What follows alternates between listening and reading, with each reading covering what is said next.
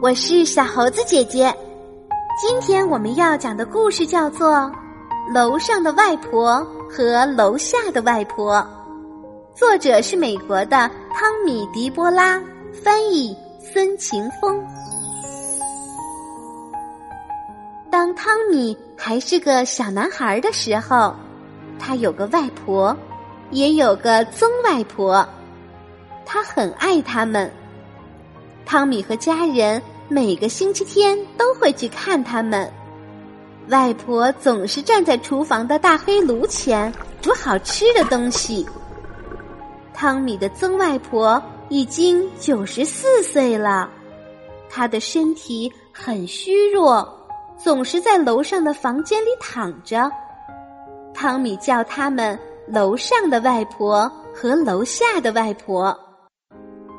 每到星期天，汤米总是跑进屋子，先向外公和楼下的外婆问好，然后就一口气跑上楼去看楼上的外婆。楼上的外婆总是会这么说：“来，自己拿糖吃。”每次汤米打开衣柜上的针线盒，里头总会有薄荷糖。有一次，楼下的外婆走进来，扶着楼上的外婆坐到椅子上，还用毛巾绑好，免得她跌下来。汤米问：“哎，外婆，为什么楼上的外婆会跌下来？”楼下的外婆说：“因为她已经九十四岁了。”汤米说：“嗯，那我四岁。”我也要绑在椅子上。从此以后，每个星期天，等汤米拿出针线盒里的糖果，楼下的外婆就会上楼来，把汤米和楼上的外婆都绑在椅子上，然后他们俩就一边吃糖一边聊天。楼上的外婆跟汤米说了一些小矮人的故事。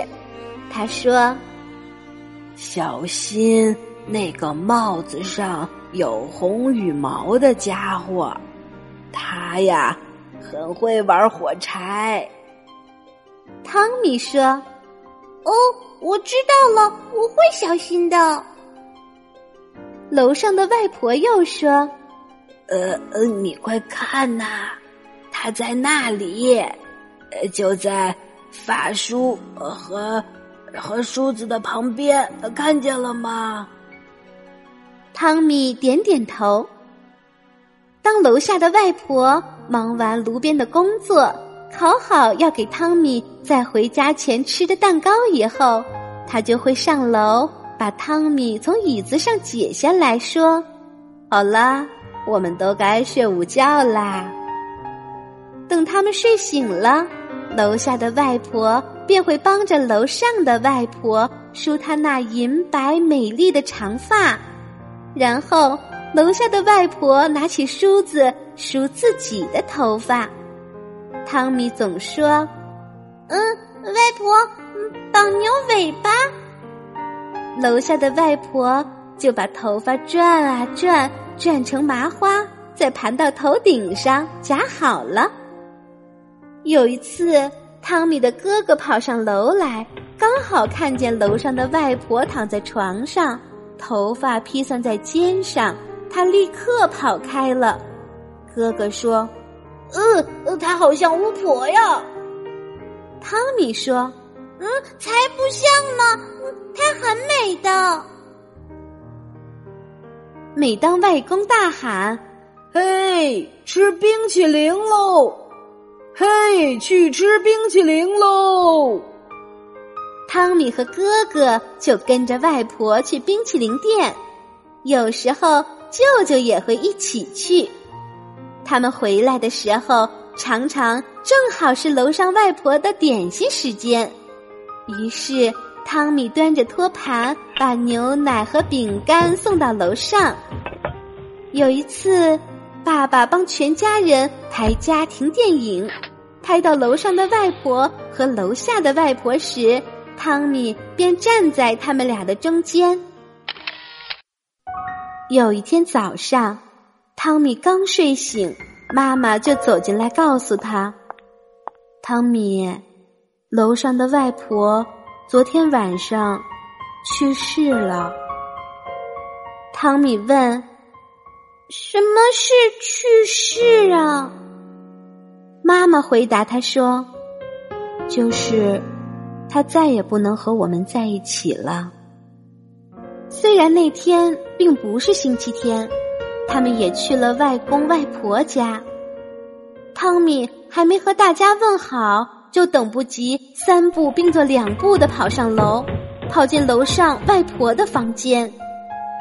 床上是空空的。汤米哭了起来，他问妈妈：“妈妈。”楼上的外婆永远都不会回来了吗？妈妈温柔地说：“不会了。不过，每当你想起她，她便会回到你的记忆里。”从那天起，汤米就只叫楼下的外婆外婆了。几天后，有个晚上，汤米醒来，看着窗外的星星。忽然，有一颗星星从空中滑落，他跳下床，跑到爸爸妈妈的房间。汤米说：“妈妈，妈妈，我我刚才看到一颗星星掉下来了。”妈妈说：“哦，那也许是楼上的外婆。”给你的亲吻呢？很多年过去了，汤米长大了，楼下的外婆也老了，总是躺在床上，就像以前楼上的外婆那样。后来，她也去世了。